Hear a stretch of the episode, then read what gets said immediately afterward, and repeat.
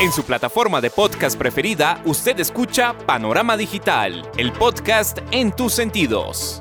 Análisis y opinión de los temas coyunturales de nuestra sociedad, en donde el periodismo está al servicio de la verdad. En su dispositivo de pantalla hay un escenario para la construcción de opinión pública con las voces de los protagonistas. A sus oídos llega Andrés Barrios Rubio, una voz con imagen y credibilidad. Panorama Digital, el podcast en tus sentidos.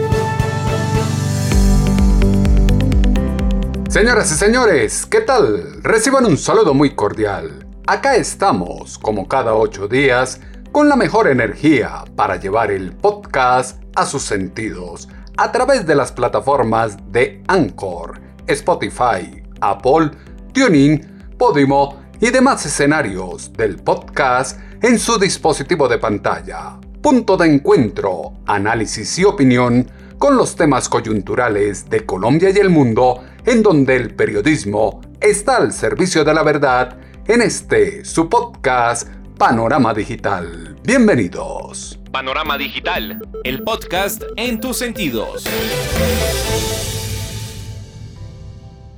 Incoherencia que ha acompañado a la administración local en la capital de la República raya ya los límites de lo absurdo. Respuestas desencajadas y groseras como las que brinda la alcaldesa a un ciudadano que se atreve a cuestionar la inversión pública en la recuperación de la malla vial, llama a mirar no solo cómo se está cayendo a pedazos Bogotá desde la poca inversión que ha tenido en esta administración, ni que hablar de la inseguridad desbordada de los problemas económicos, políticos y sociales que la mandataria de los capitalinos ha sabido achacar a la pandemia y no a su flaco brazo de gestión administrativa. La ciudad está sucumbiendo en el mando de la izquierda. Poco a poco ha dejado atrás ese gran esfuerzo para actualizar, modernizar y traer al mundo de hoy a la metrópoli capitalina. El que se oye en su plataforma de podcast es Andrés Barris Rubio con Panorama Digital el podcast en tus sentidos. Panorama Digital, el podcast en tus sentidos. Talante pendenciero y mitómano que no admite la crítica es el que reina en Bogotá.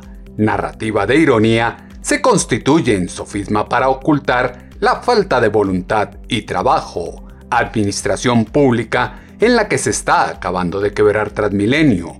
No pasó nada con la primera línea del metro no se toman acciones sociales efectivas. Hay huecos por todos lados. La inseguridad está disparada, entre muchos otros males, en la evidencia palpable que para la burgomaestre de los capitalinos, la pandemia, más que un reto, fue la perfecta excusa para disimular la incapacidad gestora, show mediático y social que cada semana está al orden del día, denota el léxico politiquero de una apuesta electoral que quiere desmarcarse de la extrema izquierda, pero copia un trillado discurso de odio de clase sustentado en argumentos triviales y sin profundidad. La realidad social se interpreta con las voces que son noticia. Panorama Digital, el podcast en tus sentidos. Actitud prepotente, no acalla el caos que transita Bogotá, oscuro ambiente social en que cada día se va de mal en peor y acrecienta la percepción de que se está gobernando solo para unos sectores y no para todos como corresponde. Preocupante resulta que ahora ningún ciudadano puede preguntar y reclamar por las obras y manejo de la seguridad en la capital sin recibir como respuesta una maleducada y desencajada contestación por parte de la mandataria ejercicio de la democracia demarca que el constituyente primario tiene derecho a recibir respuestas y no insultos. Admiraba mucho a Claudia, pese a que acompañó a Miguel Uribe en campaña, pero cada vez se desinfla más de su gestión, fue lo que dijo en Semana en Vivo el empresario Mario Hernández. Sí, yo admiro, admiraba mucho a Claudia y no la no la acompañé porque estaba patrocinando a Miguel Uribe. Sí, y, pero creo, creo que era la oportunidad que tiene ahorita de hacer un, de hacer un buen gobierno y que llegue un día a la presidencia. Pero con una respuesta de esa es como piensan todos los de izquierda, Cuba, Venezuela, todo. Como eso es para los ricos, entonces no hacemos nada. No, los del sur tienen más huecos que nosotros, los del sur andan en bicicleta y en moto, toda la cantidad de accidentes que hay. No estamos pensando en la gente pagamos impuestos y ¿dónde está la plata? El impuesto predial, ¿dónde están los huecos? Eso no puede ser. Yo hace 20, 25 años que estuve en Corea, veía unas máquinas pequeñas tapando huecos. Y tú me das en todas partes una ciudad como Bogotá, con más de 8 millones de habitantes, no hay derecho que eso esté pasando. Algo nos está pasando. Algo nos está pasando. El principal problema es el pensamiento y la mezquindad de acción que acompaña a la izquierda, pose sobrada y altanera a la que se apela con los empresarios y periodistas que confrontan el actuar de la administración distrital, es de la que se carece para hacer frente a los vándalos y terroristas de la primera línea, colectivo con el que se ha tenido laxitud frente a los destrozos de bienes públicos y se le ha dejado tomar ventaja con el uso de lotes o espacio público para entrenamientos que le ponen la ciudad a su disposición. Miope tesis de centrar el recurso de impuestos en tapar el hueco de hambre que no da espera, llama a preguntar a dónde se están destinando los recursos si solo el 0.7% del presupuesto de Bogotá se ha empleado para la renta básica en 2021.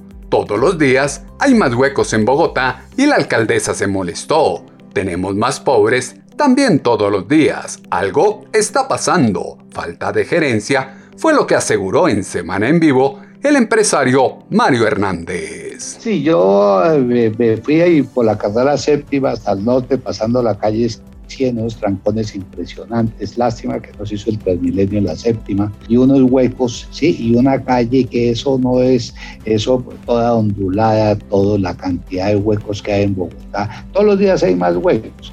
Entonces, constructivamente lo que hice es puse un trino, porque cuando uno dice no le paran bolas, entonces pone un trino que qué hacemos con Bogotá, qué hacemos con los huecos.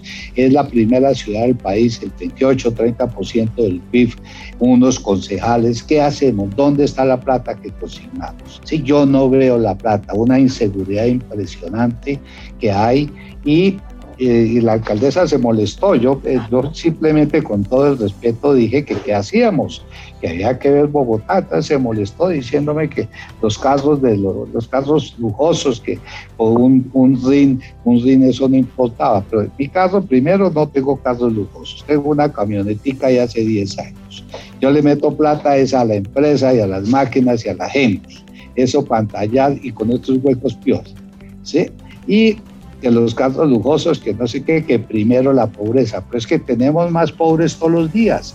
Ese ha sido el discurso del país, el discurso de todas las reformas tributarias, todo, y estamos peor, algo nos está pasando. No sé si es falta de gerencia, es falta de qué, pero es como un empresario, si pone disculpas, si pone disculpas que no, que no puede pagarle a los empleados. Nosotros el año pasado, que porque no estamos vendiendo, no, yo tengo que ver qué hago, tengo que pedir plata prestada, tengo que sostener la empresa, eso es lo que hay que hacer. Entonces sí estoy viendo que nos falta gerencia en el país. Falta de gerencia en el país. Son miles las disculpas, pero pocas las correcciones y las evidencias que acompañan a los políticos. Mal estado de las vías, baja planeación de mantenimiento afecta la productividad, inversión de obras públicas ayuda a generar empleo e ingresos tan necesarios para tantas familias. Recursos que ahora se piden al Consejo para financiar Transmilenio antes que caballito de batalla propio de época preelectoral deberían estar pensados en favorecer las necesidades de las clases menos favorecidas, receptores de beneficios que en contrapartida pueden ofrecer a la ciudad trabajo social. Improvisación y falta de planeación es la que se percibe en cada una de las acciones que comanda el Palacio de Líbano. Política del chantaje, asalto de la buena fe, pretende hacer creer que déficit de más de 2 billones de pesos del sistema de transporte está distante de las acciones de la primera línea que destruyó la infraestructura de Transmilenio y desde la permisividad de las autoridades atenta con el cuidado y mejoramiento del servicio. Claudia López ejerce política y se respetan sus posturas, pero nadie puede dejar de reconocer que es muy mentirosa, como lo exaltó el concejal de Bogotá, Carlos Fernando Galán. Les decía, yo respeto y admiro a la alcaldesa, creo en su que es una persona eh, con un liderazgo importantísimo, una capacidad política eh, eh, poco conocida en nuestro país, pero también debo decir que tiene un problema y es que suele decir mentiras. Y ese es un problema que tiene. Suele decir cosas para la galería, para la opinión pública, sin importar si tienen un sustento o no. Ocurrió, por ejemplo, cuando prometió que no habría buses por la séptima, ya sabemos que va a haber buses por la séptima. Cuando dijo que no habría Transmilenio por la 68, ya sabemos que va a haber Transmilenio por la 68 cuando dijo que había 1.700.000 mercados entregados, cuando había apenas 45.000, cuando dijo que íbamos a tener 4.000 unidades de cuidado intensivo y nunca llegamos a ellas, cuando dijo que el, pico de enero era por cuenta de, la cepa británica y se demostró que no era así. Entonces, yo, yo con todo respeto, señor secretario de Gobierno, eh, y también quiero mandarle este mensaje a la alcaldesa, Miren, en lugar de contratar asesores a los que le pagan miles y miles de millones de pesos para ver cómo recuperan la imagen de la alcaldesa, yo les doy un consejo gratis y simple, que diga la verdad. En nuestra ciudad la gente quiere que le digan la verdad, que le hablen con la verdad, que le argumenten, no que le mientan, no que le engañen, no que siempre se laven las manos para responsabilizar a otros de los problemas. La gente está cansada, cansada del engaño, de la mentira, asuman su responsabilidad como gobernantes y entiendan que tienen que tener la capacidad pedagógica y también de diálogo con la ciudadanía para explicar los problemas, para explicar los cambios de posición si hay un sustento para ellos. Pero dejen de decir mentiras. Antes que contratar asesores para recuperar imagen, se debe hablar con la verdad, asumir responsabilidades de cada uno de los errores, Proceder sistemático de culpar a terceros de los errores propios es el mecanismo de defensa de quien apuesta por verdades a medias para amparar lo indigno e ineficiente. Estrategia de la imposición no logró dimensionar que huecos y alcantarillas sin tapa que invaden las calles afecta por igual al que va en carro lujoso, carro promedio, motocicleta, bicicleta o bus. Quien paga impuesto de rodamiento tiene derecho a preguntar y reclamar por el estado de las vías. Si hay algo en peor situación que la malla vial de Bogotá, foco de accidentes todos los días son los andenes y los espacios para peatones. La invasión del espacio público ya es abusiva por parte de los domiciliarios con sus motos, maletines y vehículos de cocinas ocultas, focos de inseguridad ollas nefastas con negocios paralelos por debajo de la mesa. No le gusta la alcaldía ejercida por Claudia López, pues no se están viendo resultados, la gestión está muy limitada, como se extrae de este audio de Semana en Vivo con el empresario Mario Hernández. Pues que no estoy viendo los resultados. Hay inseguridad, hay, hay más pobreza, hay más huecos el transporte impresionante. Si, Peñalosa no hubiera hecho Transmilenio, ¿se acuerdan? Ustedes se acuerdan cuando la carrera décima. Entonces, mire ese cambio que hubo al Transmilenio sin la plata que cuesta el metro. Ahora hay que hacer el metro, pero nosotros llevamos 80 años haciendo el metro, pues Dios, y no se ha podido. Y al fin Peñalosa volvió, hizo el Transmilenio, ahora el, metro, pero hagámoslo, pues, ejecutemos. Entonces no pensamos, no estamos pensando en la gente. Dicen, venga, venga de Suacha o de Bosa aquí a trabajar todos los días. Pues Dios, eso no puede ser. eso no puede ser. Y esto es un resultado no solo de Claudia López, sino de todas las administraciones que hemos tenido, porque la gente quiere ir a figurar qué tan preparados están. A mí me ofrecen un puesto de gobierno, no, yo no tengo ni idea de eso. No me interesa figurar para nada, nada, nada, sino apostar país, ¿ves? Alguien decía que qué es más importante, si la inteligencia o el carácter. El carácter es más importante, ¿sí? Y una mujer con carácter también, pero no cazando peleas. Es que cazando peleas está creciendo el problema. Y esto, y lo que yo te dije, uno recoge lo que siembra. Entonces ella está demostrando y esto no le ayuda para nada y la que se quema es ella, ¿no? Pero sí nosotros tenemos que ver cómo es, tenemos que aprender humildad. Si no aprendemos humildad estamos muy fregados. Hay que aprender de humildad. El problema está en el carácter y la prepotencia de quien rige los destinos de la capital. Latente preocupación de vanidad de la burgomaestre conlleva a gastar astronómicas sumas de dinero en asesores de imagen y vallas que publicitan engañosamente un proyecto que hoy no es realidad. Idiosincrasia de la egolatría se convierte en un problema de todas las ideologías que trasciende los límites justos de la descomposición en todos los niveles. Dicotomía entre políticas públicas de salud y calidad de vida, prevención y curación, atención individual y colectiva, ingreso económico y salud física y mental, alimentar la población y tener vías y calles pavimentadas y limpias embaucan en una aventura de reapertura como cortina de humo. Vuelve el fútbol, los conciertos y la vida cultural con protocolos de bioseguridad y hasta un 50% de aforo. ¿Es el momento? Escuchemos a la alcaldesa de Bogotá, Claudia López. Tenemos una maravillosa noticia para Bogotá. Vuelve el fútbol, vuelven los conciertos, vuelven los lugares de baile con protocolos de bioseguridad y hasta el 50% de aforo. Después de muchas semanas de cuidado, que le agradezco a todos, al personal médico, a cada ciudadano, a cada empresa, a cada sector, que cumple con mucho rigor los protocolos de bioseguridad, hemos logrado cumplir los tres requisitos que determina el Gobierno Nacional para que una, una ciudad pueda abrir su sector de fútbol y entretenimiento. Teníamos que tener un índice de resiliencia del 0.5, lo vamos a cumplir esta semana. Teníamos que lograr haber vacunado más del 70% de las personas mayores de 50 años en las tres primeras etapas de vacunación, ya lo cumplimos, y debíamos tener ocupación UCI por debajo del 75%. Ya cumplimos los tres requisitos y por eso hoy enviaremos el decreto que rehabilita dos cosas. Primero, la apertura del fútbol. Nos volvemos a ver en el campín, en techo, para acompañar a nuestros equipos en paz. Esto es una oportunidad para las barras, para los jóvenes. Nos vamos a volver a ver en el estadio para celebrar, para vivir el fútbol con pasión, pero con total tranquilidad y en paz, cumpliendo los protocolos de bioseguridad, con el tapabocas, con distanciamiento entre grupos familiares. Esas condiciones las vamos a poner en un decreto que enviaremos a aprobación del Ministerio del Interior y el Ministerio de Salud. Esperamos tener esa aprobación esta misma semana, de manera que este fin de semana ya podamos empezar a aplicarlos.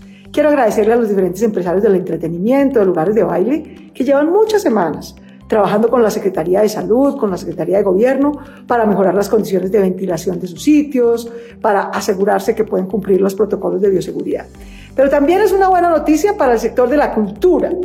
Los eventos culturales, el teatro, los cines, que ya estaban abiertos pero con un aforo solo del 25%, suben a aforo del 50%. Bogotá sigue en modo reactivación económica, en modo rescate social y en modo reconciliación y diálogo, porque son las tres cosas que nos van a permitir salir adelante juntos de los desafíos que nos ha puesto la pandemia. Reactivación, rescate social y reconciliación y diálogo que debe partir de la administración social que tiene un discurso y lleva otro a la acción. Disposición sustentada en un cumplimiento de los criterios establecidos por el Ministerio del Interior y el Ministerio de Salud y Protección Social para la reactivación de los conciertos, discotecas y el público en los estadios, prende las alarmas por el alto porcentaje avalado en los recintos y la variante Delta más contagiosa circulando por Colombia. Llama a la conciencia ciudadana y tener prioridades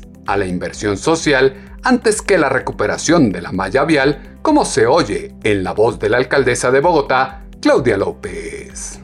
Hay que tener prioridades. Yo quiero recordar que Bogotá se le duplicó la pobreza en este año, que tenemos más de un millón de familias en pobreza. Por eso digo rescate social, porque lo primero, hay muchas necesidades en salud, en educación, por supuesto también en mantenimiento de malla vial, pero mientras haya familias que tienen hambre, la prioridad de Bogotá será que no haya hambre. ¿Se está invirtiendo en vías? Por supuesto, por supuesto, se están invirtiendo cerca de 50 mil millones de pesos entre el IDU y la unidad de mantenimiento vial en hacer mantenimiento y reparcheo de ciertas vías y hay grandes obras. El Corredor Verde Séptimo empieza ahora el año entrante, todo completo, desde la calle 24 hasta la 245 quedará arreglada la carrera séptima. Por primera vez en la historia de Bogotá logramos que los peajes que pagamos los bogotanos al salir de Bogotá se inviertan en Bogotá. Solo logró esta alcaldía. Nunca nadie antes lo había logrado. Gracias a que se invertirán peajes que pagamos los bogotanos al salir, con esos peajes empieza el año entrante la obra del Autonorte dentro de Bogotá. Ustedes ven que el Autonorte está arreglado de Bogotá para afuera, con la plata nuestra. Es la primera vez que la van a invertir de Bogotá para adentro. Igualmente la séptima está arreglada de Bogotá para afuera. Es la primera vez que la vamos a arreglar de Bogotá para adentro. La calle 13 también esperamos iniciarla el año entrante, de manera que la Lo Sur también. Eh, la avenida 68 está en arreglo completo para ser la alimentadora del metro. La extensión de la troncal de la Caracas, la extensión de la troncal de la avenida Ciudad de Cali. Y hay 50 mil millones de pesos. El año pasado Bogotá tapó más huecos con la unidad de mantenimiento vial que ninguna administración antes, porque obviamente aprovechamos que la gente estaba en casa para hacer el mayor reparcheo de vías que pudimos. Pero con todo y eso quiero ser clara. Para poderle destinar más de 1.7 billones de pesos a la inversión social, a que por primera vez en la historia Bogotá le dé renta básica a 631 mil familias que están en pobreza, eso nunca antes se había hecho, a que le estemos dando becas de educación superior gratuita a 8 mil jóvenes, a que le estemos dando subsidio a las microempresas para que no se quiebren y sigan generando empleo.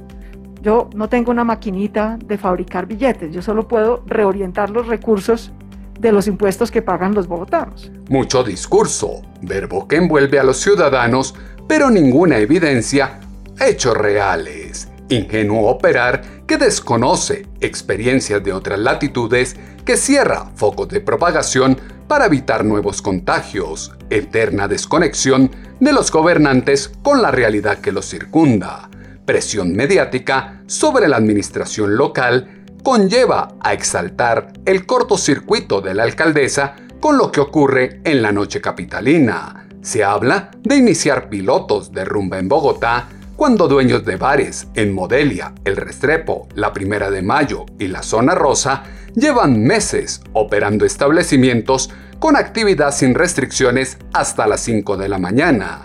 Se ha reorientado la inversión, se tomó el dinero de los impuestos en rodamiento para llevarlos a otro lado, como lo deja claro la alcaldesa de Bogotá, Claudia López. Hemos reorientado cuál ha sido el sector más sacrificado para poder invertir en renta básica, para poder invertir en educación, para poder invertir en generación de empleo de emergencia para mayores de 50 jóvenes y mujeres. El sector más sacrificado ha sido la infraestructura vial, porque lo he repetido muchas veces lo quiero volver a decir con el mayor respeto. Los huecos en las vías pueden esperar un poquito. Los huecos en el estómago. Las estadísticas del DANE nos dicen, y eso no lo podemos ver como una simple estadística, que las familias en pobreza pasan de tener tres comidas al día a dos comidas al día. Bogotá no puede permitir eso. Bogotá no puede permitir eso bajo ninguna circunstancia. De manera que hemos tenido, aunque estamos haciendo inversión en grandes vías, en grandes avenidas y en reparcheo, hemos tenido que sacrificar un poco la inversión en esto, estos dos primeros años de la alcaldía, para poder dar renta básica para que no haya hambre. Educación, que es lo que más nos piden los jóvenes. No puede ser que un día nos dicen que escuchemos a la ciudadanía y al otro día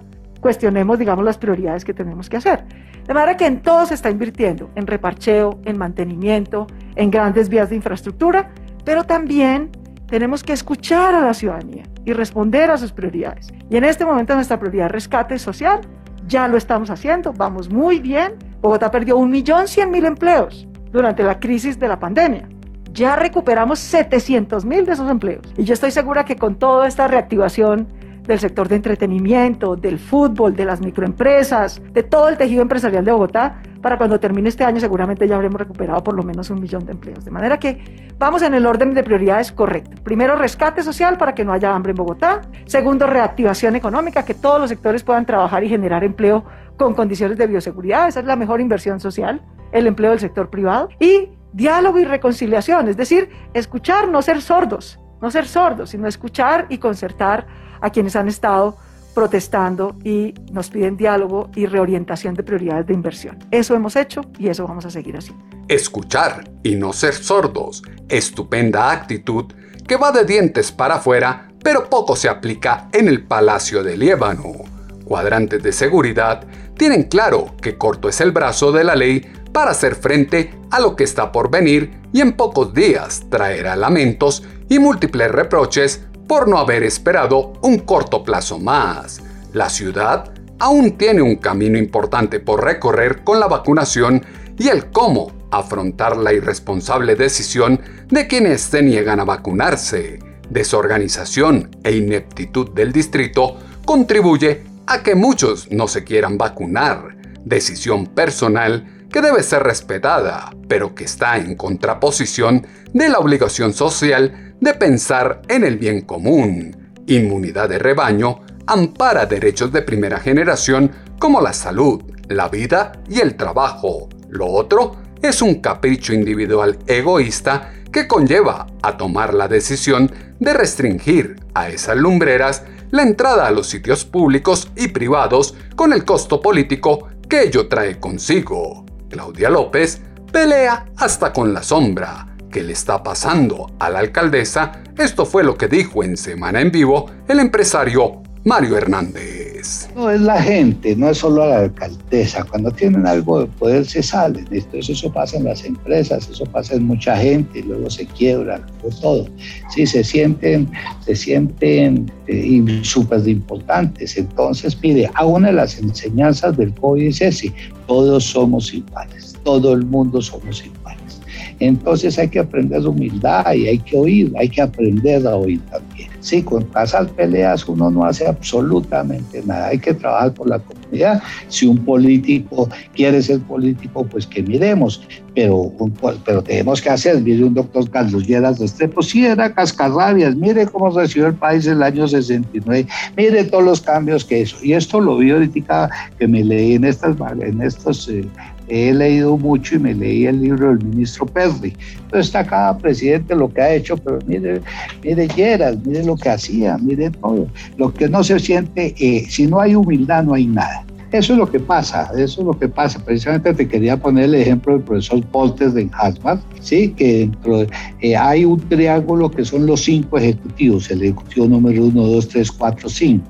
Hizo una encuesta de 3.500 empresarios, solo 10 clasificaron para llegar al ejecutivo número 5. que se necesita? Humildad y no sentirse rico. Mamá decía que uno sube, sube como una palma y cae como un coco. Entonces ahí es eso, ¿no? Uno siembra lo que, lo que uno recoge lo que siembra. Uno recoge lo que siembra y en este momento es muy poco lo que tiene en el horizonte el Partido Verde y su alcaldesa Claudia López. Funesta elección que tiene arrepentidos a muchos capitalinos, saca flote innumerables desacuerdos en muchos temas, pero resalta que lo que está salvando a este gobierno local es la entrega de obras de la antigua administración. No ha logrado nada propio en un año y medio. El abandono gubernamental en la mayoría de sectores es cada vez más evidente. No hay ruedas de prensa o marketing que pueda seguir tapando la realidad de Bogotá. Andrés Barrios Rubio está a un clic de distancia con Panorama Digital, el podcast en tus sentidos. Ejecución de obras con el dinero de los impuestos de los bogotanos es una tarea pendiente de una corriente política que tiene mucho discurso, múltiples acusaciones, pero cero resultados. Tres gobiernos de izquierda han sumido a la capital en un atraso de décadas, populismo que se ha encargado de retroceder todo el esfuerzo de civilizar a la metrópoli colombiana. Bipolaridad de la mandataria hace perder toda esperanza de ver una luz al final del túnel. Los problemas la agobian y no tarda en culpar a la pandemia por no decir que a todos sus contradictores o al gobierno. Elementos que fueron insumo para la columna de pulso.com que esta semana hemos titulado Difícil tarea de gobernar. Sus comentarios, como siempre, los esperamos en la cuenta en Twitter, arroba atutobarrios, o en la página web www.andresbarriorubio.com. El panorama digital se amplía en www.andresbarriosrubio.com. Show de victimización lloriqueo de complejos guardados, incoherencia con reparto de culpas, mentiras y regaños son delirios de grandeza y clientelismo político propio del populismo demagogo de la izquierda, verborrea insidiosa que se niega a reconocer que la ciudad se cae a pedazos y va camino a la miseria propia de los progresistas del siglo XXI, antes que inventar peleas con todo el mundo que solo conducen a crisis histéricas de la mandataria, llegó el momento de comprender que Bogotá es de todos y se debe gobernar para todos, asumir las culpas de las embarradas que le corresponden a la administración distrital.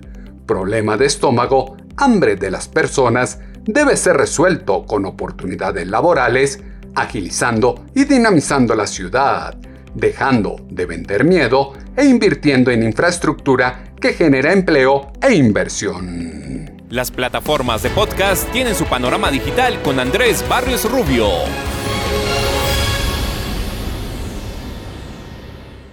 En ocho días volveremos a tener una cita, ustedes y nosotros, en su dispositivo de pantalla, en las plataformas de Anchor, Spotify, Apple, TuneIn, Podimo y demás escenarios donde el podcast llega a sus sentidos a través de su smartphone, punto de encuentro con el análisis y la opinión de los temas coyunturales de Colombia y el mundo, en donde el periodismo está al servicio de la verdad en este su podcast Panorama Digital con Andrés Barrio Rubio. En su plataforma de podcast preferida, usted escucha Panorama Digital, el podcast en tus sentidos. Análisis y opinión de los temas coyunturales de nuestra sociedad, en donde el periodismo está al servicio de la verdad. En su dispositivo de pantalla hay un escenario para la construcción de opinión pública con las voces de los protagonistas. A sus oídos llega Andrés Barrios Rubio, una voz con imagen y credibilidad. Panorama Digital, el podcast en tus sentidos.